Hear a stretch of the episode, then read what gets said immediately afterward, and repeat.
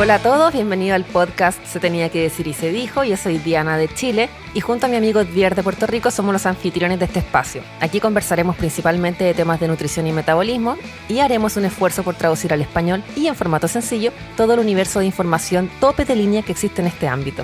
Somos dos ingenieros que hemos experimentado en nuestros propios cuerpos y queremos poner a disposición estos resultados para que ustedes puedan tomar decisiones informados.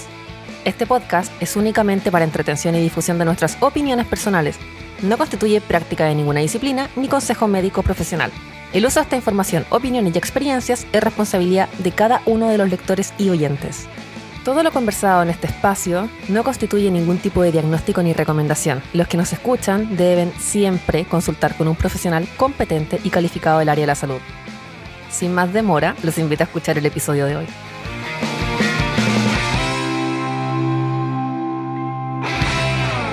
¿Qué es lo que hay, mi gente? Bienvenidos a otro episodio más de Se tenía que decir y se dijo el podcast. Mi nombre es Edvier y te hablo desde San Juan, Puerto Rico, para todas esas personas que nos están escuchando de todas partes de Latinoamérica y ojalá del mundo. Este podcast es en español y también ando con mi querida amiga que me acompaña como siempre en todos los episodios, Diana, que nos habla desde Santiago, Chile. ¿Cómo estás, Diana? Hola, Ed. Bien, ¿y tú cómo estás? Estamos bien, estamos cansados, pero estamos vivos, que es lo importante.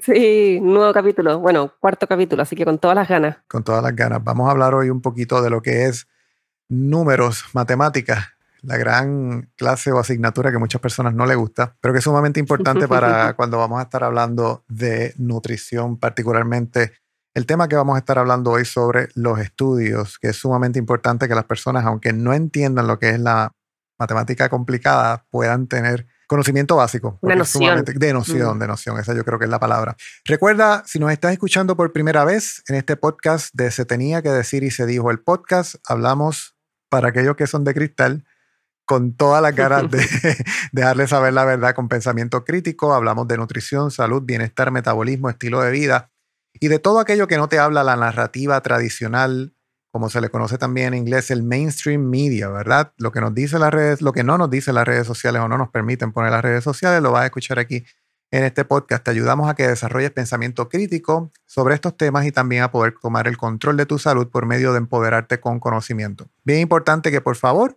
si es la primera vez que nos escuchas, comparte este episodio con otras personas, tírale una captura de pantalla, súbelo a tus historias y por favor, taguéanos en buen español, taguéanos, ¿verdad? Incluye eh, mi cuenta que es de MyHealthyWOE, me consigues así en Instagram, en Facebook y también puedes conseguir a Diana como ayunointermitente.cl. Le pones el tag, lo subes y nos dices qué te pareció. Y también, por favor, te pedimos que dejes una reseña en cualquier plataforma que estés escuchando este podcast, bien sea Spotify, Apple Podcasts, Google Podcasts, todas aquellas que existan, puedes dejar tu reseña y esto nos va a ayudar también a aparecer a otras personas. Siempre comenzamos este podcast, obviamente no podía faltar, con noticias que importan. Esta vez, Don Francisco vendió su casa de Miami en 24 millones. ¿Qué te parece esa noticia, Ana? Tremenda, ¿verdad? Para compartir.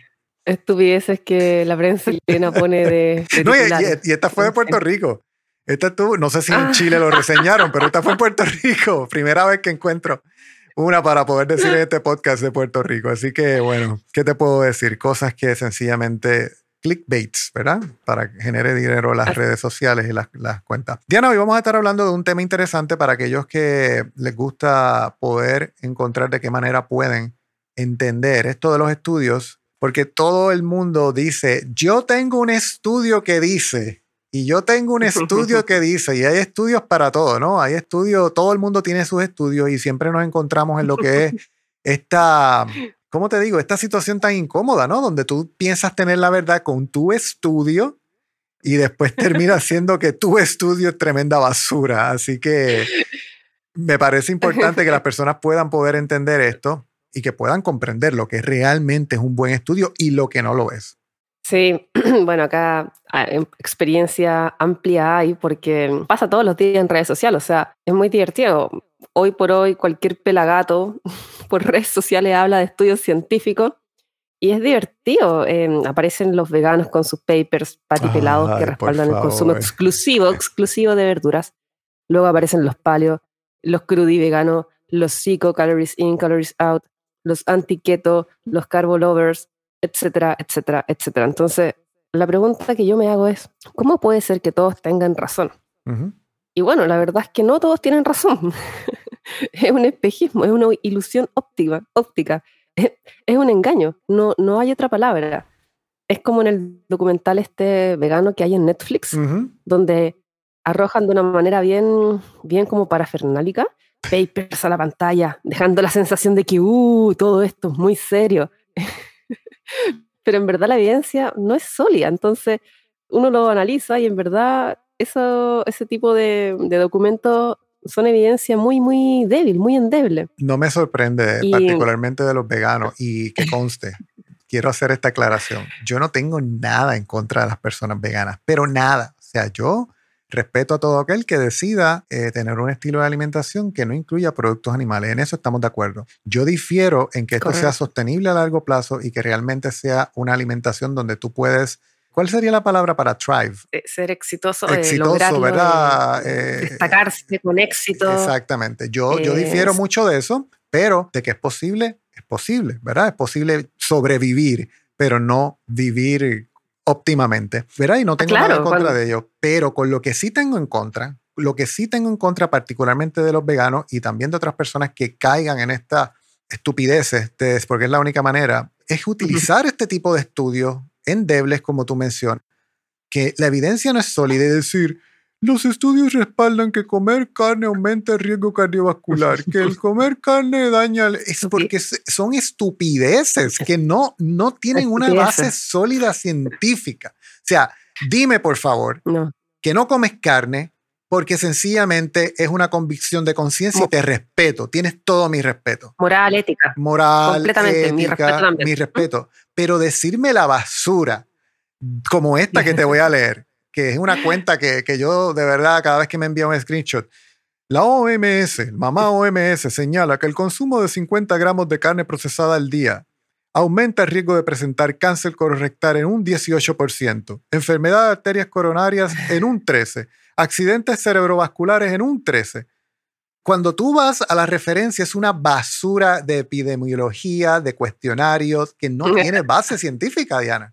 No, no existe, pero es que la gente no sabe, entonces es fácil, es fácil utilizar una, una, una, jerga que suena complicada para que el resto de la gente crea que uno es muy inteligente, entonces ni siquiera tenga las herramientas para cuestionar y, y si suena tan complicado debe ser cierto, ¿no? Así que eso es una estrategia, ¿no? Una estrategia detestable, pero sí una estrategia. y bueno, tú bien dices, entonces hay varios puntos que aquí uno debiera considerar antes de analizar y poder identificar un buen estudio. Y esto da para tema de varios podcasts. Yo creo que vamos a sacar otro capítulo, uno, al menos uno más de, otros puntos que sean más sencillos.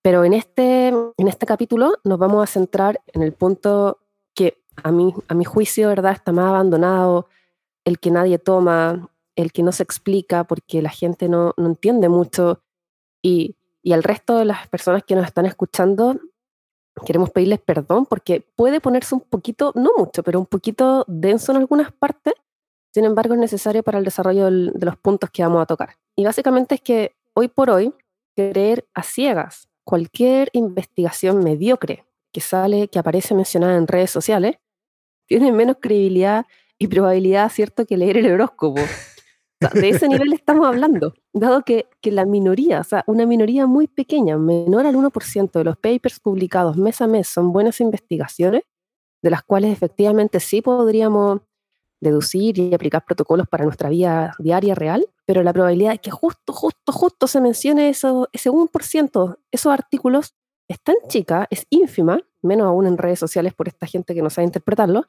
Entonces, lo más probable es que el horóscopo pueda adivinar con mayor certeza lo que va a ocurrir en nuestro futuro que la precisión y validez de un estudio publicado por profesionales que no entienden de interpretación científica. Y, eh, repite ese porcentaje, por favor, otra vez, porque es importante que las personas entiendan el número del que estamos hablando. Menos del 1% de los papers publicados mes a mes. Esto no lo digo yo, ojo, lo dice un equipo de médicos que se dedican a investigar papers científicos que salen publicados, que tienen relación con metabolismo, con nutrición, etc. Que lo menciona, de hecho, el doctor Atia en su podcast también. Es un número súper pequeño, entonces uno dice, chuta, aparecen 10.000 nuevos papers o 100.000 nuevos papers al mes, demasiado sobrecogedor. Sí, efectivamente sobrecogedor, pero los buenos son pocos. Y justo que hay que tener herramientas y, y un poco de experiencia para saber identificar cuáles son esos buenos. Entonces no es tan sencillo. Antecedentes de comprensión básica, de estadística, de terminología. O sea, eso no es que estás leyendo la noticia del día. Justamente, entonces, pucha, si nos vamos a los hechos, en verdad no, no deja de llamar mi atención la audacia con la cual los profesionales de salud, que ojo, muchos de ellos jamás tuvieron un ramo de estadística o de análisis de datos en el instituto o la universidad, publiquen con gran propiedad y autoridad las conclusiones de diversos estudios que ni siquiera han sido capaces de comprender en, su totalidad. Te hago una pregunta, Diana, perdona que te interrumpa. ¿Cuán importante es, y esto lo quiero poner porque me gustaría resaltarlo, que un, una persona que vaya y estudie un paper entienda de estadística? ¿Cuán, cuán, del 1 al 10, ¿cuán importante tú le, dar, le dirías que es una persona que debería tener un conocimiento básico de estadística? O sea, básico, básico, yo creo que, que es bien importante. Fíjate, 8, al menos estadística básica, al menos ocho. ¿Por qué? Porque cuando las personas tradicionalmente se van a las conclusiones, y bueno, este estudio indica que comer carne mm, tiene un 80% de probabilidad de generar cáncer de lo que sea. Y uno se queda con eso. Pero si no tienes el conocimiento básico, no puedes utilizarlo, no puedes juzgar, no puedes utilizar tu criterio para saber si se utilizó un buen método, si en verdad eh, la data significativa, ¿Qué realmente significa ese 80% tomando como ejemplo el que acabas de dar? O sea, ¿qué significa el 80% de qué? Porque el 80% de uno no es lo mismo necesariamente que el 80% de una muestra después que vamos a hablar. O sea, ¿en qué términos realmente estamos? El contexto es sumamente importante y para poder entender el contexto necesitas conocer la estadística, punto y también, ¿y qué significa carne? O sea, claro, gente que come carne. Y carne es pizza, es pizza con pepperoni. ah, comen carne. ya, po. ya, po, Entonces, eh, es chistoso y, y claro, es divertido porque por ahí aparece un par de profesionales, ¿verdad? Que se aprendieron algo de memoria y repiten como loro para parecer grandes intelectuales, pero en realidad solo quedan como unos bobis, porque están repitiendo sin entender nada. Entonces, no, acá no voy a dar la lata, no vamos a dar la lata de todo el detalle en matemático, pero en, en mi blog hay un post que se llama Literatura Científica, se llama La literatura científica miente, y al final aparece un texto como un título, un párrafo que se llama Paja Matemática, que es como toda la explicación matemática que es un poco más fome, ¿verdad? Y explico en detalle, número a número, el argumento que sostiene aquello que acá vamos a explicar con Ed de palabras sencillas para no repetir y no, no aburrir a nadie. Lo, consiguen en ayunointermitente.cl, ¿verdad? Ah, sí, ahí está el, blog. Lo importante, en verdad, no es el análisis, no es tanto el análisis matemático, que, que está con lujo de detalle explicado en el post, para que vayan a verlo, sino que entender el criterio y el sentido común para poder dar una opinión fundada sobre, sobre un documento de estas características y entender qué significa y cuál es el impacto que tiene el tamaño de la muestra y la validez de un estudio. Y hablando de esto, este tema fue inspirado porque hace, hace poco vi en, en redes sociales un comentario de un médico que al respecto de un gran medicamento que existe hoy en día que ayuda a tratar virus e infecciones, que no, no vamos a mencionar el nombre para que no nos bloqueen y no, no, nos baneen el podcast, pero este médico decía sobre un estudio que, indicaba los beneficios de este medicamento. Hay algo que no me cuadra, y es que los resultados son prometedores, pero no concluyentes. Ahí empieza la ciencia a funcionar y nosotros, los clínicos, a interpretar. Ya. y después decía, el que se recupere una persona de enfermedad X que usó medicamento Y, tiene que evaluarse estadísticamente y con poblaciones muy grandes. Bueno, y acá yo me detengo. Inmediatamente ya este médico que se jacta de que la ciencia empieza a funcionar y él a interpretar, y le digo, weón, estáis profundamente equivocado y eres un pequeño gran ignorante. y esa equivocación es porque tu conocimiento de interpretación matemática de aquello que te estáis jactando es nulo es una aberración, una aberración lo que está diciendo, y obviamente usa palabras raras, ¿verdad? Que la gente no entiende, pero que alguien que sí entiende, lógicamente se va a largar a reír o a llorar al mismo tiempo por, esta, por tamaña estupidez que está diciendo, porque no hay otra palabra. Entonces, acá lo que viene de cajón es preguntarse, hablando de muestras grandes, chicas, ¿verdad? Yo podría decir, una muestra de 50 personas, ¿ya? Una muestra de 50 personas, ¿puede ser válida en términos matemáticos? Entonces, puta, yo respondo, una muestra de 50 personas puede ser perfectamente válida. Incluso una muestra de 10 personas podría hacerlo. Y, lo vamos a explicar en forma intuitiva, para que todos entiendan por criterio y por sentido común, y luego vayan al post de, la página para ver el detalle matemático. Cuando hablamos Pero de, lo siguiente. Cuando hablamos de una muestra, para los que están eh, escuchando, no entienden a qué nos referimos, nos estamos refiriendo al grupo de personas que se seleccionan para participar de ese estudio, ¿verdad? Lo que, eso es lo que se le llama la muestra, la cantidad de personas que participaron del mismo. Correcto. Entonces, una muestra de 50 personas puede ser válido.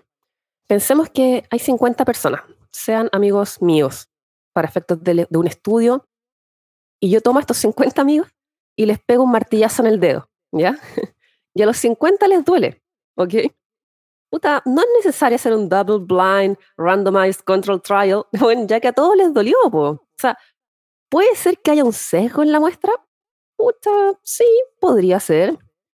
Puede haber por ahí población que no le duele un martillazo en el dedo, puta, también podría ser alguien que tiene, no sé, mm, insensibilidad a las conexiones nerviosas, pero aparentemente todo indica que a la mayoría de la gente sí le va a doler un martillazo en el dedo. Podríamos hacer un RCT, el Randomized Control Trial, que es como uno de los máximos nivel, estudios de niveles de como solidez. Sí, podríamos hacerlo, pero adivinen qué. Nadie hace ni financia estudios para esto. y no hay estudios, ojo, no existen estudios que digan que el martillazo duele o que no duele. Pero básicamente todos nos hemos pegado y nos ha dolido. Si no me creen, vayan, hagan la prueba, pesquen un martillo, se martillan el dedo y después me escriben si les dolió o no les dolió. Por favor, tomen, una, un screenshot y nos taguen y nos dicen si me dolió o no me dolió.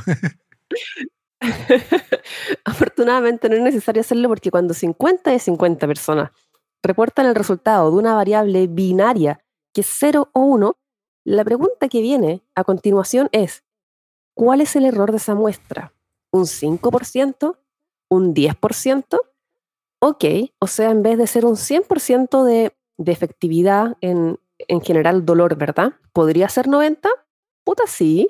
¿Podría ser 80? También. Incluso podría ser, por ejemplo, extremista, ya no equivocamos demasiado, 60. Pero sigue siendo válida la recomendación de que no se martillen el dedo. O sea, este es un ejemplo ridículo de algo que no necesita una gran muestra, ya que los resultados, aún no teniendo el mínimo necesario de la muestra, como que el cual se define por estadística de acuerdo a la población, el, intervalo de confianza y el margen de error, sigue siendo igualmente válida. ¿ya? Veamos un ejemplo contrario. ¿Puede ser una muestra de 50 personas inválida en términos matemáticos? Sí, perfectamente puede ser inválida. Y van a haber varios casos. Un ejemplo también sencillo para que la gente entienda es, imagínense junto a 50 personas que duermen mal, ¿ok? Tienen problemas para dormir. Y les digo, amigos, cuélguense este collar de cuarzo y cuéntenme cómo les va. Y 10 me reportan que durmieron mejor gracias al cuarzo. Y con eso yo hago y publico un estudio y perfectamente podría decir, oh, miren, tengo un estudio que prueba que este cuarzo mejora en un 20% de los problemas del sueño. Chucha, es bastante bueno. Pero razonablemente alguien me dice, oye, pero, pero weón, ¿me estáis hueveando? ¿Me estáis hueveando? A ver, a ver, tranqui, espérate. De esas personas, de las 50, esto de dormir mejor, ¿puede ser placebo? Ah, sí, en verdad podría, podría ser placebo ok, dado que podría ser placebo, entonces ahora sí necesitamos un double blind, ¿verdad? Un doble ciego. Necesitamos que exista placebo para contrastar las mejoras que reportan los aquellos verdaderos beneficiados con el cuarzo, ya que si los falsos, aquellos que sí recibieron el placebo, o sea, un cuarzo de plumavit u otra piedra, no reportan y los verdaderos sí reportan, entonces eso es interesante. Podríamos pensar que sí hay un beneficio del cuarzo para dormir mejor. Pero si ambos grupos reportan el mismo beneficio, entonces, como decimos en Chile, el cuarzo vale callampa. ¿Qué es callampa? No vale nada. No vale nada. Esa es nueva para mí. Es una, expresión que utilizamos acá cuando algo no vale nada. Ya, eso vale, callampa. Perfecto, esa va para mi diccionario. Bueno, y en este caso entonces necesito saber otras cosas. Y aquí viene la pregunta. ¿es mi muestra aleatoria? A lo mejor los cuarzos funcionan bien en niños, solo en niños. Y claro, ocupé puros niños, pero no adultos para este, para este experimento, este, este estudio. Entonces no fue aleatorio. Ergo, este 20% aplicado a la población no sería un 20%, ya que recién, en mi estudio con niños, escogí con pinzas todos los individuos que se iban a beneficiar para inflar el resultado de mi gran reporte y que calce perfecto para efectos de este estudio. Y digo un 20%.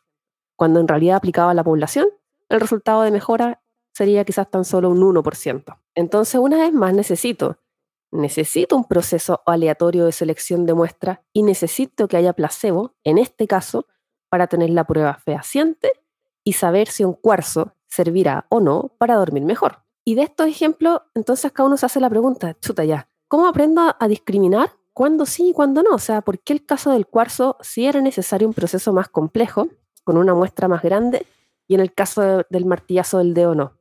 Porque la mejora reportada con el cuarzo es muy bajita, es un 20%, y eso es bajo. Peor aún si es menos, si es un 10%, ya que esto significaría que de los 50, solo 5 hubiesen, habrían reportado mejora. Y esto significaría que la conclusión del reporte de este estudio dirá, ya lo veo, el titular del diario más leído en, Chile. Nuevo estudio dice que dormir con cuarzo soluciona en un 10% la probabilidad de insomnio. Noticias que importan. En el próximo episodio lo vamos a destacar. pero, pero eso dirían, y eso no es suficiente, necesito un estudio más grande. Entonces, obviamente en este caso tiene sentido la crítica de que una muestra de 50 es insignificante y que faltó protocolo y faltó precisión.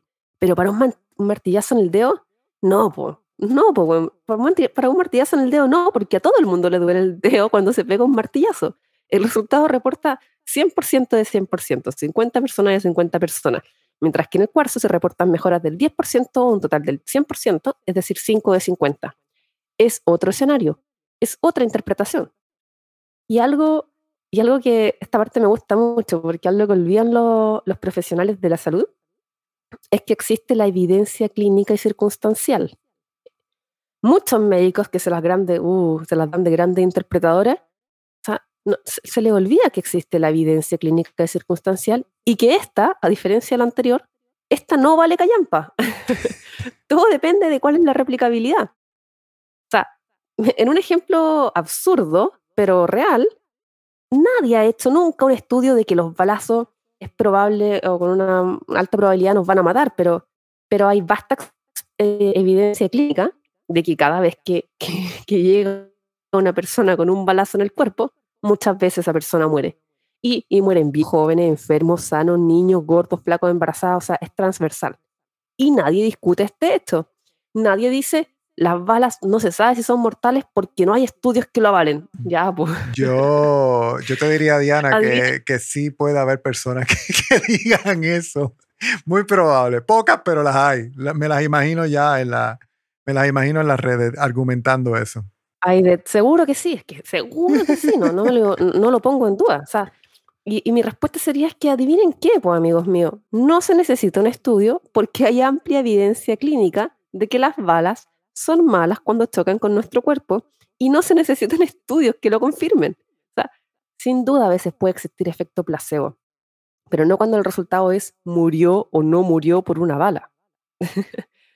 y, y bueno, cuando una población de personas que tienen una condición, digamos, comparten una enfermedad, se separan en dos grupos y a un grupo lo, trata, lo tratamos con un medicamento A y al otro grupo lo dejamos sin medicamento, o sea, le inyectamos entre comillas placebo, y, y los del grupo 1, que tuvieron el medicamento A, presentan una mejora del 100% de sus síntomas medibles, nada de, de, de, como sí, yo creo, ni, ni hipismo, ni nada, sino que datos objetivos como temperatura, tos, olfato. Entonces yo me pregunto, ¿puede ser placebo? O sea, no estamos hablando de una mejora subjetiva del ánimo no, no necesaria ni exclusivamente, o sea, estamos hablando de cosas objetivas, principalmente objetivas. Entonces la pregunta que viene de cajón es, ¿hay alguna probabilidad de que, como la muestra no es aleatoria, exista un sesgo, en ejemplo, del grupo tratado con el medicamento A? Puta, claro que hay una probabilidad. supongamos que, ok, supongamos que está sesgado porque escogí pura gente sana, pero incluso los sanos se contagian. E incluso ellos, los sanos, no se mejoran en dos días, sí en seis a ocho días, es lo que está el fenómeno observable. Pero justo, justo, justo al tratarlos con este medicamento A, todos, sin excepción, presentan mejoras de todos sus síntomas en dos días y no así el grupo sin tratamiento, es decir, con placebo. Entonces tú dime, ¿por qué una muestra de 50 no es válida si los 50 mejoraron? Ah, porque siempre va a estar aquellos que van a decir no, porque es que una muestra de 50 es un número relativamente pequeño, pero no entienden y comprenden que todos tuvieron en efecto el efecto. ¿Para qué realmente es necesario traer una muestra mayor si el 100% de la muestra demostró el efecto positivo? Correcto. Correcto. O sea, es que eso pasa con, ese, tipo de, con, ese, con ese tipo de resultado. Entonces, la gente podría decir, ah, puede que no sea 100% efectivo y, y hay un sesgo. Sí, por supuesto que puede ser, pero ¿cuál sería la efectividad entonces si no un 100%? Podría ser de un, de un 10% de efectividad en lugar de un 100% y que los estén malos porque, porque no son aleatorios, entonces el resultado me muestra que 100 de efectividad en lugar de, de un 10% y todo, todo, todo producto de un sesgo, existe una baja probabilidad, pero, y acá viene la matemática que claramente los médicos expertos en interpretación no entienden, podemos calcular cuál es el valor de esa probabilidad. ¿Cuál es el valor de esa probabilidad de que justo, justo, justo haya escogido 50 hueones que justo sean de ese 10% de efectividad real y no sesgada, si es que el remedio tuviera una efectividad real del 10% y no del 100% como me indicaron los datos? Bueno, la cruda realidad es que la matemática no falla y la probabilidad de ese evento, dado que es un 10%, sería 0.1 elevado a 50. Esa es la probabilidad. ¿Cuánto es eso? ¿Saben qué número es eso? ¿Cuánto es eso? Imaginen un cero, una coma, 50 ceros, 1, 2, 3, 4, 50 ceros y un 0, 1. O sea, es, es, mucho más chico que un 1%. Es órdenes de magnitud, 50 órdenes de magnitud más chico. Entonces, esto nos dice que estadísticamente la efectividad de este medicamento que, estaríamos, que está en cuestión, ¿verdad? Ok, puede que no sea un 100%, pero, pero puta, va a estar entre un 100% y un 95%, o sea, a lo menos un 95%, y con eso ya es suficiente para actuar. Ok, algunos dirán que no es suficiente porque es mucho el riesgo. Entonces, aquí yo, cuando, cuando me dicen este tipo de cosas, yo digo, ah, ¿te preocupa, te preocupa que sea mucho el riesgo? Qué interesante, qué, qué, qué lo hable. Entonces, hablemos del porcentaje de efectividad que se usa, que se usa en la industria farmacéutica. Para los mismos y, medicamentos que se toman ellos. Correcto. Justamente, okay. y, que, y que recetan así, pero a diestra y siniestra, sin ningún reparo. Entonces, acá tú y yo lo sabemos bien, y lo quiero comentar para que se familiaricen más con el concepto, y tiene que ver con, con, las estatinas, ¿verdad? Que es uno de los medicamentos más vendidos del mundo para bajar el dañino colesterol, que es tan dañino que el 80% del colesterol que tenemos nosotros es producido por nuestro propio cuerpo, pero, pero da lo mismo, es muy dañino. Muy dañino. y, y, bueno, la data dura, y esta cuestión es, es para pegarse cabezas contra la pared, la data dura publicada indica que si se medican 200 personas que ya han tenido un ataque al corazón, un infarto, durante cinco años, con todos los costos de las estatinas que se involucra y con todos los efectos secundarios. O sea, tenemos 200 personas que ya sufrieron un infarto, que durante cinco años se le, se le diagnostica estatina y toman estatinas. Una de esas personas se va a salvar de morir gracias a las estatinas. Se va a salvar, eh, perdona que te pregunte, ¿se va a salvar de morir de cualquier causa o de un ataque al corazón nuevamente? No, de esto, de esto, de, esto, okay, de un ataque okay, al corazón. Okay. Y ojo, ¿y qué pasa con el resto de las 199? No habrá beneficio alguno. Pero lo que sí habrá en las 200 son todos los efectos secundarios que esto implica. Dolores musculares, pérdida de memoria, daño cardiovascular producto de la inhibición de la, inhibición de la coenzima Q10 y suma y sigue. Una de 200, lo que es igual a 0.5% de efectividad. Entonces acá debemos preguntarnos lo mismo que antes. ¿Podría haber habido un error? Puta, por supuesto que sí. ¿Podría ser cero el beneficio en lugar de un 1%? por supuesto que podría ser cero, sobre todo con esos valores tan chicos, pero es el medicamento más vendido del mundo. Y eso lo consideran suficiente para actuar y recomendar a diestra y siniestra. Sin embargo, un medicamento con 100% efectividad no es considerado. Y es importante que usted comprenda que esto del, de las estatinas particularmente, como normalmente se recetan y como y esto no lo digo porque me lo contaron, esto lo digo con conocimiento de causa, como decimos acá. Esto es porque a mí me pasó y porque así sé que le pasa a la mayoría de las personas. Usted va a su médico, le mandan a hacer un, un panel de colesterol total, LDL, HDL, y el LDL se pasó por 5 puntos, porque ya hablamos en el episodio anterior, ¿verdad? De lo que son los rangos. Y usted tiene un LDL elevado, muchas veces 5, 10, 15 puntos por encima. Ah, no, no, no, no, no, no. Tienes que tomar estatinas. Y ese es el único valor que se mide para recetar estatinas. Así que muy probablemente muchas personas de las que nos están viendo, o perdón, escuchando, conocen que así ha sido porque es que me lo han contado, así les ha pasado. Estamos hablando de un medicamento que ah. tiene ¿Cuánto por ciento de efectividad otra vez?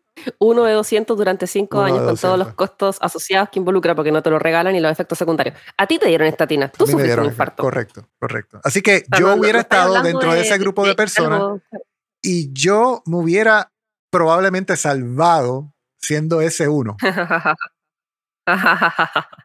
claro, claro. y con todos los efectos secundarios, pero en fin. Entonces, los médicos avalan esto, 0.5% wow, increíble. Y un medicamento de 100%, no. O sea, está para meme, ¿me entendí? No tiene ningún sentido. Yo, personalmente, solo tengo una palabra para esto, o una frase más bien, y es, me da asco el conflicto de intereses y lo repulsivo y repugnante que son como profesionales, porque eso no se hace, o sea, no entienden nada. No hay, no hay reparos, fíjate, por parte de la comunidad médica, al contrario, ah, tiene problema de colesterol, toma estatina pero un medicamento con 100% de efectividad, salen los medios y los médicos a decir que los estudios son prometedores, pero no son concluyentes. ya, pues, weón, un poco de seriedad. ¿Qué clase de tarados mentales son eso? En serio. No puede ser. ¿Qué, qué, pasa? ¿Qué, qué, la cabeza lo tienen de adorno. No, ni siquiera analizan. No, no, no tienen sentido común. Ni pensamiento crítico tampoco, ¿no? no, nada, cero. Absolutamente nada. Entonces y pasa lo mismo con otras enfermedades. Estoy hablando de cáncer y se, y se libera al mercado un remedio que mejora las probabilidades de efectividad en un 50% comparado con los remedios actuales. 50% comparado con los remedios actuales, es decir, una mejora relativa. Y lo actual, absoluto, supongamos que es tan bueno la efectividad que es, que es igual a la estatina, un 1%. de hecho, menos, porque lo era un 0.5, pero supongamos que esto es un 1%. Entonces, wow, se liberó un remedio que tiene un 50% mayor de efectividad. Entonces, hay que tener ojo, porque, porque no podemos hacer mierda a la gente por un, por un 1.5%, dado que hubo un 50% de mejora relativa a lo actual, que era un 1, siendo que el resto de las personas se puede morir sometido a estos efectos secundarios. Entonces, en este caso, en este caso sí necesitaríamos una muestra grande y un resultado prometedor prometedor de verdad, no un 50% relativo, sino que un 60% absoluto como mínimo y más, y no pareciera importarles. Dicho de otra forma, y, manteniendo nuestro ejemplo, si hago una prueba con 50 personas para este famoso nuevo remedio contra el cáncer, y esas 50 personas, supongamos que hay mejoras en el 10% de la muestra, es decir, 5 personas, ¿ya? Es un resultado malo, porque considerando un margen de error, a lo mejor no es un 10% de efectividad, a lo mejor es un 5%, a lo mejor es un 2%. Yo veo que en este caso la muestra de 50 no es suficientemente grande para decir que hay un 10% de efectividad. Pero cuando el resultado, en vez de un 10% de efectividad, es un 100%, puta, puede que no sea un 100, puede que sea 80, peor de los casos. Pero aún así es significativo y es válido. Y es mucho más válido incluso que varios remedios aprobados con una efectividad miserable e insignificante que se recetan por los médicos. Todos los días sin, sin distinción de persona. Correcto, entonces la pregunta acá no, no es si la muestra de 50 es en términos absolutos válida o no válida. La pregunta es, ¿para qué estoy interpretando esto? Si lo que estoy midiendo es cuál es la sobrevida de un cierto remedio, es decir, cuánto, cuánto más voy a vivir si tomo este remedio y, en lugar de no tomarlo, y, y la sobrevida de ese remedio un 6%, entonces quizá el número no sea suficiente, porque con un 5% de error perfectamente puede ser la sobrevida 1% u 11%, y en cualquier escenario no me sirve, ¿Por qué no? Si alguien dice, oye, pero entre 1 y 11 igual es cerca, cerquita. no, no funciona así la matemática, pues, amigo. Hay una gran diferencia entre 1 y 10. Hay un factor de 10 por. Eso se llama un orden de magnitud superior de, diferencia. Ajá, así mismo es. Entonces, no importa tanto el orden, o sea, perdón, el, el error en sí, pero sí el orden de magnitud, el, del rango. Si es entre 1 y 10, tengo un orden de magnitud gigante. Pero si el resultado es 90, perfectamente podría ser 95 y 85. Y entonces en el peor de los casos la conclusión sería la misma, es un resultado válido, se mantiene el orden de magnitud. Existen diferencias en los tipos de estudios y obviamente en lo que se está midiendo. No es lo mismo cuando, cuando hablamos si algo funciona o no funciona, 0 o 1 binario, ¿verdad? O cuando mido altura de, de la población de un determinado lugar. No, no es lo mismo. Cuando mido una variable binaria, 0 o 1, los resultados son me funciona o no me funciona. Entonces el error hay que saber interpretarlo como tal, de acuerdo a su naturaleza. Por eso la interpretación depende 100% del resultado. Para, para ejemplificar un poco más, me da risa, reconozco que mm, cuando los nutritones muy ilustrados salen a afirmar en sus vitrinas sociales que, ay, sí, hay estudios en el corto y mediano plazo de las bondades de la dieta cetogénica, pero no existe nada en el largo plazo, de 100 años. Y, yo en mi mente como que digo, amigo, no hay ningún estudio tampoco que diga que, que, saltar de un helicóptero sin paracaídas es malo y que te vaya a morir. No hay estudios placebo, random, aleatorio, epidemiológicos de esto. No existen. Pero la evidencia clínica dice que cada hueón que ha saltado sin paracaídas se ha muerto. Hay 30 casos conocidos, pero los 30 murieron. Nadie anda diciendo que la muestra no es válida. De esto, si fueran 100, sería el mismo resultado y si fueran 5 también sería válida. Nadie dice es posible saltar sin paracaídas y que no te mueras, porque la evidencia clínica es innegable. Cuando algo es 100% efectivo, no se necesita muestra aleatoria con placebo, más aún cuando no hay efectos secundarios como es el caso de ciertos medicamentos. Entonces, decir que un estudio de las características que acá estamos mencionando no es válido porque no cumplen con el estándar de oro de los estudios, sin considerar la interpretación matemática, es simplemente uno, no haber leído el estudio o dos, no entender nada de matemática. Y eso es casi siempre lo que hacen estos nutritones. Van y buscan el estudio, van y buscan la conclusión y eso mismo es lo que repiten como el papagayo en sus vitrinas sociales. Y es imposible, o sea, es imposible poder entender un estudio haciendo eso, que es lo que la gran mayoría hace. O leen el abstract, que es el resumen del estudio, o van y leen la conclusión y eso es lo que postean. Es tal cual como tú dices, o sea, en verdad es mucha la ignorancia y la ceguera intencional, porque no hay que ser estadístico, simplemente hay que usar lo que decimos en Chile, el mate, la cabeza. La cabeza no está solo adorno, hay que entrenarla, al igual que uno entrena en el gimnasio.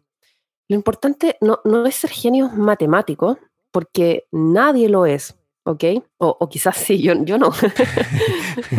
pero, pero lo importante es no dejarse seducir por los autodenominados genios de la ciencia y que tienen el rol autoimpuesto, ¿verdad?, de interpretadores de data, cuando no saben ni siquiera limpiarse el poto, menos sabrán la diferencia entre riesgo absoluto y relativo, y no pueden jugar a ser científicos si no entienden la matemática que hay detrás, que, que muchas veces no es fácil. Yo misma no la entiendo. Entonces, hay que, hay que tomarlo con un poco más de, responsabilidad. Hablando de, todo esto, de todos estos exámenes, cuando hablamos del máximo, máximo nivel de evidencia, muchas veces pensamos inmediatamente en, en los bien llamados meta-análisis. A mí en lo personal me gustan bastante, ya que un buen meta-análisis incluye dosis, protocolos, circunstancias, conclusiones, preguntas, hipótesis, o sea, es un informe súper completo. Pregunta Diana, ¿el meta-análisis está sobre o por encima del RCT, correcto? Sí. Porque el meta-análisis la... va y busca todos los estudios que se hicieron referente a ese tema, ¿correcto? Correcto. Okay. Una, el, meta el correcto. El, el metaanálisis es un estudio de igual manera, pero que se hace revisando toda la literatura que existe referente a ese tema y en base a esa revisión entonces llega a una conclusión. Claro, o sea, toma, si hay varios RCT eh, de, otros tipos también, toma todo lo que hay disponible y, y, analiza y usa criterio, entonces es mucho, mucho más completo, como que aporta más información. Y a diferencia incluso de un RCT, que son los Randomized Control Trials, ¿verdad? Que, podría tener como conclusión un RCT si algo funciona o no funciona, un metaanálisis bien hecho puede considerar incluso pongamos el ejemplo, tres estudios que hablen sobre el mismo medicamento y cada RCT puede concluir un porcentaje de efectividad distinto. Entonces, supongamos que tenemos un metaanálisis que está considerando tres RCT, en donde el primero dice la efectividad de este medicamento es 100%, el segundo dice la efectividad de este medicamento, ojo, el mismo medicamento, es 50%. El tercero dice la efectividad de este medicamento, el mismo medicamento, es 0%. Alguien que no entiende toma esto y, los tres podrían parecer contradictorios en primera instancia, pero los tres pueden ser perfectamente consistentes porque depende de otros factores que aquellos que sí realizan un metaanálisis deben considerar. O sea, un metaanálisis no, no calcula el promedio de los tres para ver la efectividad real. No, suma 100 más 50 más 0 dividido 3, ah, entonces da más menos esto. No, no funciona así. Obviamente eso no es lo que se hace. Un buen investigador o un buen grupo de investigadores se tiene que hacer las preguntas correctas, relevantes y necesarias. Acá los investigadores deben preguntarse, chucha, ¿qué pasó acá? A ver, veamos, leamos, investiguemos. ¿Será porque estos individuos del estudio 1 le dieron este medicamento más tempranamente? A ver, revisemos otros estudios. ¿Será porque administraron diferentes dosis en cada RCT? Y los investigadores empiezan a indagar y se dan cuenta que, que no todos los individuos del estudio les suministraron el medicamento al mismo tiempo. Esto significa que algunos se lo dieron al día 1, otros al día 5, otros cuando estaban intubados en la UCI. Puta, parece que encontraron algo. Ah, sí, era eso. Son consistentes entonces. Claro, se dieron cuenta que que habían temas de administración temprana y dosis que eran, que eran distintas. Entonces, claro, hay 100% de efectividad cuando la administración es temprana y la dosis es correcta, y, cuando es tardía la administración y en una, o una dosis incorrecta es casi 0%. Entonces, chuta, son todos los resultados de los tres RCT consistentes. Todos llegan a la misma conclusión. Justamente, solo que hay que saber interpretarlos bien, porque esta cuestión está llena de, alguien dice, oye, tengo un RCT que indica esto. Ya, amigo, pero hay que interpretarlo en su contexto. Entonces, esto solo se puede, se puede descubrir estas cosas metiéndose a investigar, haciendo la pega, ya que los resultados serán distintos dependiendo del protocolo utilizado. Y así se darán cuenta, por ejemplo, que, no sé, pues en el, en el RCT con menor efectividad la dosis no fue la correcta y que en el RCT con mayor efectividad la dosis sí fue la indicada y el tiempo sí fue indicado, el indicado. Entonces, cuando veo las conclusiones de cada RCT de forma individual, lo que voy a leer es esto. RCT1, todo indica como conclusión que es un buen protocolo para la enfermedad, tanto porque tiene 100% de efectividad. Ah, la raja. Para el RCT2, todo indica que funciona más o menos, no es concluyente, porque a veces funciona, a veces no funciona, 50% de efectividad. Ah, chuta, tú que hay como ahí no muy seguro.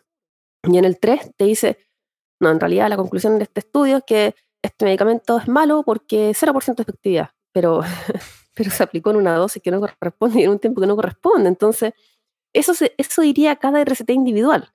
Sin embargo, lo que, lo que hizo un meta-análisis serio, la conclusión profesional sería completamente distinta. Sería, voy a decir dos.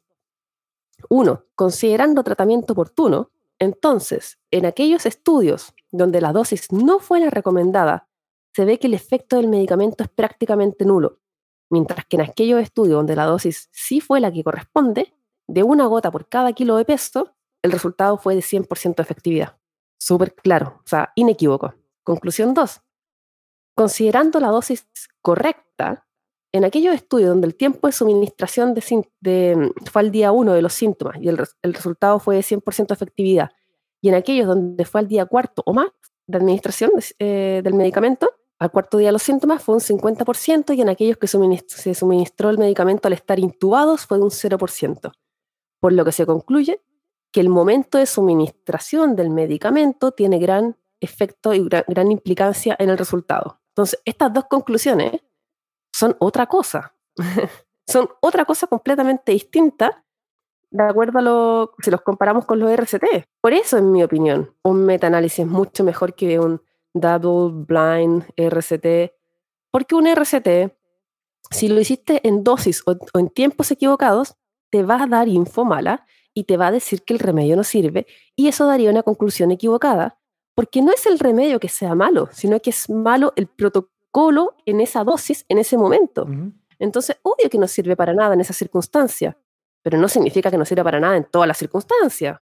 Los medicamentos, los remedios tienen dosis recomendadas. Tú, abres, vienen con un papelito. Dosis recomendada y también tiempo recomendado. Cada 12 horas o, lo que sea, ¿no? Cada 12 horas o cada 8 horas, lo que sea. Frecuencia y justamente y dosis. Entonces, hay modos de uso. Es por algo, porque no da lo mismo. O sea, no da lo mismo utilizarlo sin seguir un protocolo. Es necesario seguir el maldito protocolo y muchas veces no se habla de esto. Entonces, esas diferencias hacen que cada RCT, aún hablando de un mismo tema, tenga resultados distintos. Tan distintos que puede ser 100% efectividad para unas condiciones y 0% para otras. Y esto significa que no porque un estudio concluya algo es inmediatamente válido a pesar de ser un RCT. Vale la pena ver bien, investigar, cuestionar. Siempre cuestionar.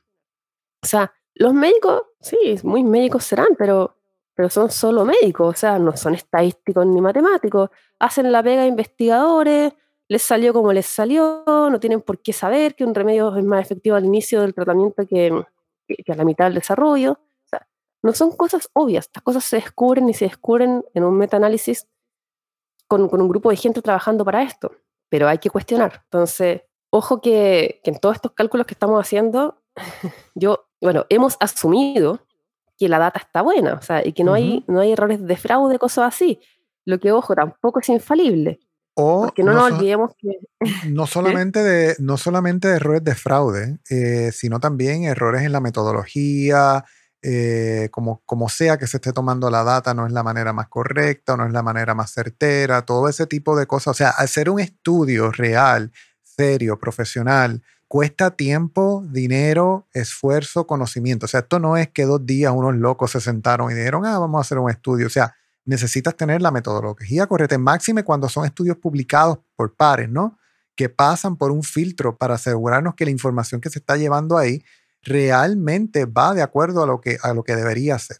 Correcto. Y, es difícil, no es fácil. Entonces, por eso la gente no lo hace lo, que les decía recién es que, claro, nosotros asumimos que no hay errores de fraude, pero, igual hay que tener ojo con esto, porque no es infalible. O sea, no nos olvidemos que la revista científica número uno del mundo hizo fraude al publicar un artículo falso que consideraba la data de 96.000 personas, en donde desprestigiaba un medicamento que habría salvado miles de vidas alrededor del mundo, con la excusa ordinaria que fue un error. un error. Qué conveniente para la farmacéutica que las empresas detrás que se llenaron los bolsillos porque ya se dejó de vender un remedio que era barato y tuvieron que comprar su sustituto a un costo 80 mil veces mayor. Qué conveniente. Con una efectividad muchísimo menor y con probablemente efectos ah. secundarios muchísimo mayor, pero esas estadísticas no importan, no importan, no importan, porque aquí lo importante es salvar vidas. Claro, y lo importante es que ellos quieren lo mejor para nosotros. Claro, claro. Y también si tú no lo haces, no estás aportando, es un bien social, es, romantizar la idea de... Hay que hacerlo por todos, por, el resto, por, mí, por ti, por no sé quién y bobadas. Solamente puedo decir eso. La verdad es que no se puede confiar en nadie y, y es nuestra obligación informarnos lo que más podamos. Tomar base y conocimiento con podcasts como este y muchos otros podcasts, ¿verdad? Que existen, donde usted ingiere información, digiere la información, trata de entender lo más básico y toma en base a eso eh, decisiones en su vida. Al fin y al cabo, claro que nos podemos equivocar, equivocar, somos seres humanos, podemos decir cosas. Lo que sí le podemos decir es que en este momento le estamos llevando la información más certera, clave y correcta que nuestra honestidad nos permite pero no necesariamente todo el mundo hace eso. Máxime si tiene eh, en su casa una cajita de chocapic.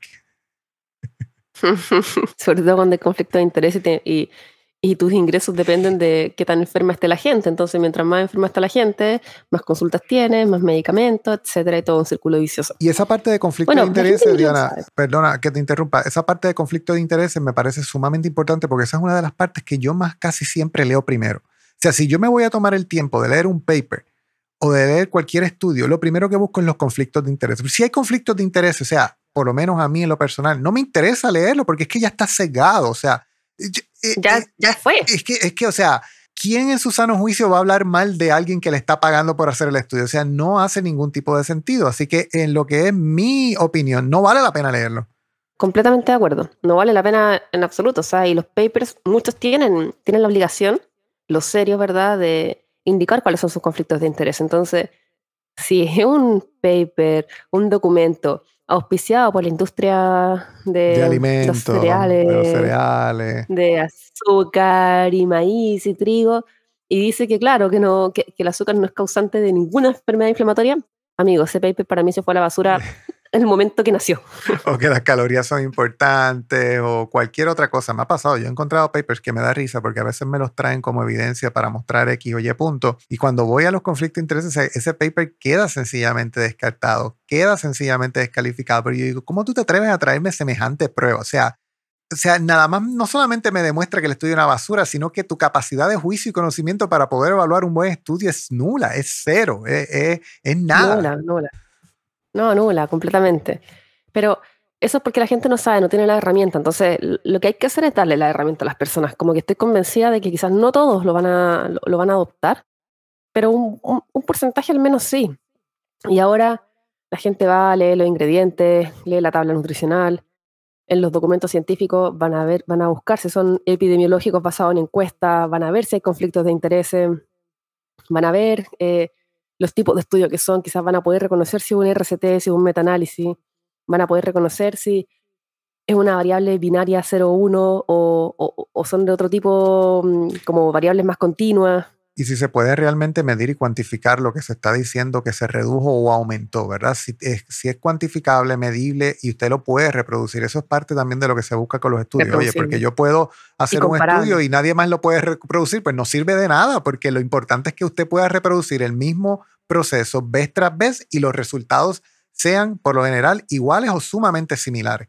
Totalmente de acuerdo. Entonces, hay todo un trabajo y responsabilidad de cada uno en, este tema de, entender, pero también tenemos que ser, tenemos que ser coherentes, que era uno de los pilares de, que mencionamos al inicio del podcast, ¿cierto? y, responsable, tenemos que ser gente seria y, y no creer ni comprar cualquier basura de estudio que comparte el influenciador de turno, que muchos son incluso profesionales, profesionales que, oh, estás esperando este gran estudio, y, es un estudio basura, pues amigo. no aporta información. Entonces, ¿en serio estáis esperando eso? O sea, eso, eso es lo que te mueve el piso. Me, me queda claro entonces cuál es tu nivel de análisis, que es cero, no tengo nada que conversar contigo. La, y lo triste de todo esto es, Diana, que particularmente tomando el caso de esta doctora que siempre está posteando sus estudios, eh, son personas que utilizan su, su, posición dentro de la sociedad como médicos para que la gente crea lo que están diciendo y no en base a la calidad de la evidencia que están trayendo. O sea, es créeme porque yo soy médico y yo te estoy hablando en términos bastante elocuentes con términos que no conoces. Y yo como médico te estoy diciendo, este estudio dice, y realmente lo que, no, y cuando le empiezas a hacer preguntas, no saben contestarte, no saben dar una respuesta clara, no saben defender el argumento que está utilizando, porque no tengo problemas con que tengas un punto de vista distinto. Con lo que tengo problemas es que la evidencia que estás utilizando para sostener el punto distinto que tienes sencillamente es basura. Entonces, ¿cómo es posible que pienses de esa manera con evidencia que no puedes respaldar y que ni siquiera entiendes? A mí me da, vergüenza ajena, de hecho. Me da, me da un poco de vergüenza ajena. Eh, yo feliz conversaría en un live estas cosas con algunos de estos doctores, pero nunca se atreven, entonces... No te contestan, no te contestan. Eh, no, nunca. pero bueno, en fin, cosas que pasan. Yo me imagino que saben que no tienen los conocimientos o no, sé, quizá me cuesta creer que tengan mala intención y que creo que solo es, ignorancia. pero hoy en día con las redes sociales, lo peor, como el... Antes, cuando no existían las redes sociales, hace cinco cuentan ya, o sea, no sé, que, que te agarrara ahí a combos, en Chile decimos a mucha, que te agarrara ahí a combo en la calle era como la máxima, y todo el resto de la gente te viera golpeado en el suelo, era como la máxima humillación que podía haber. Ahora yo creo que la máxima humillación es quedar como un ignorante en redes sociales frente al resto, entonces como que nadie quiere, quiere someterse por tal proceso, porque claro, es, es fuerte, pues, es, es duro. Entonces, claro, es que prefieren seguir con la gente que los sigue, que no tiene quizás tanto interés intelectual y prefieren creer eso porque es más conveniente y es más fácil que, que cuestionarse y cambiar el futuro de sus vidas porque depende 100% de ellos y no de nadie más.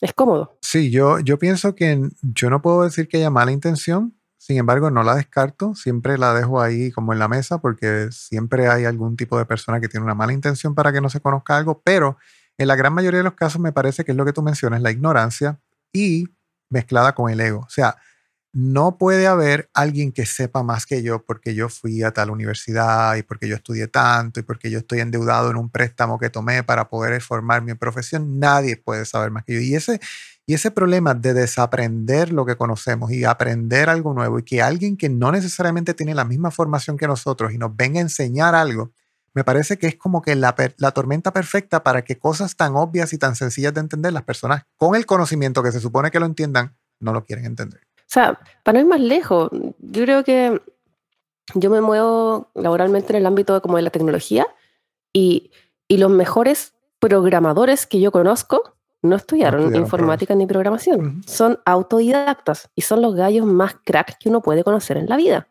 Son gallos genios, secos, o impresionantes. Los mejores comerciales que conozco, que tienen actitudes de comerciales de venta, no estudiaron ingeniería comercial necesariamente son personas que, han ido aprendiendo en la vida. Entonces, para aprender un tema, no, el argumento no es estudiar tantos años en la universidad, en esta universidad que es espectacular y aquí y allá. Sea, eso se demuestra en la práctica. Amigo, ¿cuántos pacientes hay sanado? ¿Cuántos pacientes le has revertido diabetes 2? ¿Cuántos pacientes le evitaste el balón gástrico, verdad, y lograste que bajaran de peso? ¿Cuántos pacientes le revertiste la hiperinsulinemia? Ahí uno ve los resultados. Eh, me, ahora me acordaste que estaba escuchando un podcast eh, esta semana del doctor Ted Nyman y él menciona que le da mucho coraje cuando él va a la semana de la obesidad en estas eh, conferencias que hacen de médicos, la semana de la obesidad. Y lo único que se habla en la semana de la obesidad es de las operaciones de balón gástrico. Nada más no protocolos intervencionales de nutrición, metabolismo, no prevención, nada, nada, solamente este nuevo device, hay un nuevo device ahora que te amarra las muelas para que no abras la boca. estamos, estamos, estamos es, es, absurdo, o sea, es el nivel tan burdo de la hipocresía y de que todo realmente se va por la tangente de que lo que queremos es sacar dinero independientemente habiendo otros aspectos más eficientes de cero costo que realmente generan los beneficios que estamos tratando de buscar. Pero en la semana de la obesidad y que no se hable de alimentación, ¿cómo es eso posible? Mm, es como pasa en Chile, el país más obeso de todo. Aquí cada día inventan algo nuevo. El día de la sopaipilla, el día del churro, el día del calzón roto, que es una masa asquerosa de trigo con un azúcar arriba, en un aceite vegetal usados dos millones de veces. El día del sándwich, el día del hot dog. O sea, es impresionante. No necesitamos más esos días, necesitamos días con grasas buenas y proteínas de buena calidad. No, pero recuerda que los carbohidratos son importantes. Son necesarios, son esenciales. A ver, llevo febrero, marzo, abril, mayo, junio. Llevo seis meses en carnívora estricta y no he muerto. ¡Oh, no he muerto! ¡Qué extraño! Mentira, hay que hacer un RCT para probar eso. Claro, hay que hacer un RCT para probar que, que, no comer carbohidratos durante meses no genera muerte. Ya, pues acá estoy viva, demasiado viva. Diana, ¿cómo, ¿cómo tú crees que pudiéramos, para culminar este episodio, poder resumir los puntos más importantes de lo que se habló? Porque me parece que el podcast es uno un poquito denso, como hablamos al principio, y algunas personas se pudieron, si, si fuéramos a mencionar tres, cuatro o cinco cosas, que queremos que las personas se lleven de este episodio, que puedan resonarles y que puedan utilizar cuando vayan a ver estos famosos estudios de los influencers que les ponen en las redes sociales. ¿Qué tú dirías? O sea, ¿por qué se deben dejar llevar? ¿Qué no deberían tomar en consideración o sí deberían tomar en consideración? Claro, hay varias cosas que igual no, hablamos, no alcanzamos a hablar en este podcast, que podemos hablar después, pero de las cosas que hablamos acá, creo que es importante el criterio criterio, el sentido común, y es que cuando, mi criterio, cuando veo por observación, ¿verdad? Cuando veo que algo está ocurriendo y que se repite y hay replicabilidad y yo lo hago y, me, y, funciona igual y lo hace mi familia y funciona igual, no necesito a nadie que me traiga un estudio hiper mega validado por nadie porque lo estoy haciendo yo y me está dando resultados. Entonces, es un tema de criterio, ¿ya? No necesitamos un estudio para todo, no necesitamos un estudio para vivir nuestra vida. Eso creo que es una de las cosas importantes. Y tener todo el tema matemático es, una lata, es cierto, pero uno puede hacer las preguntas, las preguntas básicas y es, ok, este RCT, ¿qué, ¿cuál es la conclusión? ¿En qué se concluye que sí, que no? Y preguntar, ¿en qué dosis? ¿En qué protocolo? ¿Con qué metodología? ¿En qué tiempo? ¿Es comparable con, con este otro, por ejemplo? Hacer pequeñas preguntas para que la persona que está compartiendo ese estudio al menos tenga se dé el trabajo mínimo de, leerlo y, pueda responder esas preguntas. Y así la gente, las personas que están, que los usuarios, ¿verdad? El público pueda formarse su propia opinión. No creer a ciegas en todo, sino que cada cosa hay que interpretarla según su resultado, según su contexto. Entonces, el criterio acá es, importantísimo, es muy, muy relevante. Ver la validez del estudio. Hay estudios para todo. Yo, si soy un genio estadístico matemático, puedo sacar las conclusiones que yo quiera de cualquier estudio. Pero lo más fácil de todo es, tengo un estudio, voy a ver si hay conflictos de interés o no y quién financió este estudio. ¿Es un estudio financiado por alguna industria? ¿Es un estudio financiado por gente independiente? ¿Quiénes son esas personas independientes? Y, leer, leer, ojalá el estudio completo y no solamente el abstracto, porque no es suficiente. Igual que no necesariamente, dependiendo por eso el contexto, el tamaño de la muestra sí importa o el tamaño de la muestra no importa. Los ejemplos que mencionaste me parecieron excelentes porque le dan una idea clara a las personas de cosas que que deberían buscar cuando se habla de tamaño de la muestra y cuando vienen doctores más raquetas a decir, no, los datos se ven buenos, pero no son concluyentes. Ah, pues ¿de qué conclusión me estoy hablando? ¿50 de 50 para ti no es concluyente? No. Pero, pero, pero uno de 200, sí. Uno de 200, sí, sí, sí, sí, sí. Ese, y ese obviamente es concluyente porque sabemos que lo hace concluyente.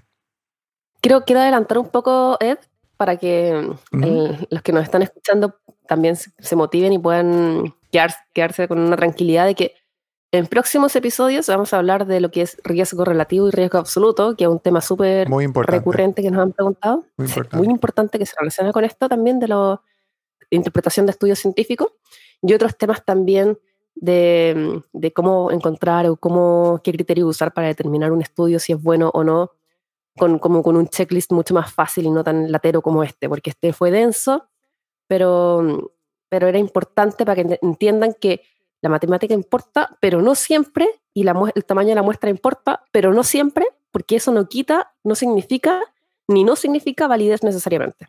Correcto. Y de igual, otra cosa que me vino a la mente que es importante que las personas recuerden y se vayan, es que para poder hacer afirmaciones acerca de un estudio es importante conocer de matemática y estadística. No se puede sencillamente hablar por hablar, porque lo leí, porque lo repetí, porque estás repitiendo algo que no entiendes. Y la gran mayoría de los médicos o personas o los influencers que utilizan este tipo de estudios para poder respaldar sus opiniones no tienen idea de ni siquiera lo que significa estadística.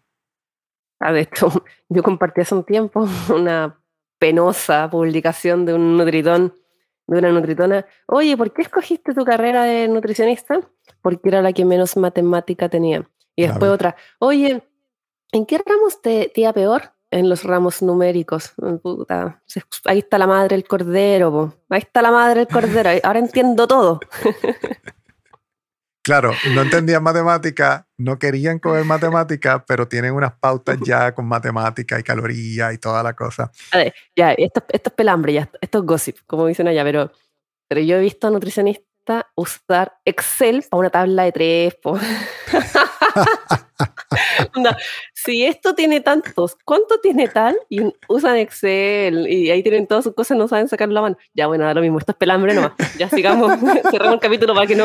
Eh, vamos, a cerrar, vamos a cerrar este capítulo con esto que acaba de decir Diana. Eh, recuerda siempre es bien importante seguirnos en nuestras redes sociales, My Healthy Boy, que es la, mi, mi, Instagram, puedes seguirnos. Si tienes también, igual a Diana, puedes seguirlo en ayunointermitente.cl en Instagram. Diana también tiene por ahí una cuenta backup, porque cuando viene por ahí, ¿cuál es esa cuenta backup, Diana? Se llama Ayunointermitente.cl 2. Dos, dos. Eh, la puedes conseguir también eh, ahí unirte porque sabemos que cuando vienen las que funan a Diana y bueno, se unen en masas y en hordas, creando el efecto negativo que no quieren, pero lo logran. Eh, pues si acaso censuran qué ha pasado y ya, de hecho, particularmente te menciono que en estos días tus historias no me están saliendo arriba antes me salían. Ah. Así que... No, bueno, es que estos días he estado, estuve un poco off porque estaba preparando el material para esto. Así que casi siempre lo que pasa con eso, las redes obviamente censuran. Recuerde que lo que usted ve en las redes es lo que las redes quieren que usted vea. Bien importante también, este podcast para los que están en Puerto Rico, Estados Unidos y nos escuchan es auspiciado por la tienda online My Healthy World www.myhealthywe.com donde puede conseguir productos sin azúcar, bajos en carbohidratos, sin aceites hidrogenados, y no vendemos basura inflamatoria. Hacemos envío en Puerto Rico y los Estados Unidos. ¿Qué significa W-O-E? Eso significa Way of Eating. Si tú vas a Instagram y buscas WOE, si pones WOE, va a decir, va a aparecerte fotos de comida, My WOE. Eso es un término en inglés que utilizan las ah, personas para decir mi manera. Acá en Chile no, no lo conocemos tanto, entonces por eso sí, como sí, sí, sí. De hecho, yo estoy pensando hacer un rebranding de lo que es el nombre de nosotros para luego. Ya tengo el nombre que nos vamos a poner, así que próximamente quizás anuncie el nuevo nombre. Por ahora nos consigue como MyHealthy, MyHealthyWE. Tiana, te consiguen también en Instagram, en Facebook. No sé si tú tienes Twitter, no sé si tienes redes, solamente estás en Instagram. No, solo, solo Instagram y la página web. y en tu página, exactamente, en tu página web, ayunintermitente.cl, solamente Instagram te soporta, las demás redes no te soportan. Sí. Bien importante. bien importante que le den uh, una reseña a este podcast, que lo compartas con tus amigos y otras personas que entienden que necesitan conocer esta información. Diana, un placer como siempre compartir contigo. Igual, es excelente capítulo de hoy, así que hasta un nuevo episodio. Hasta el próximo episodio, te cuida. Chao.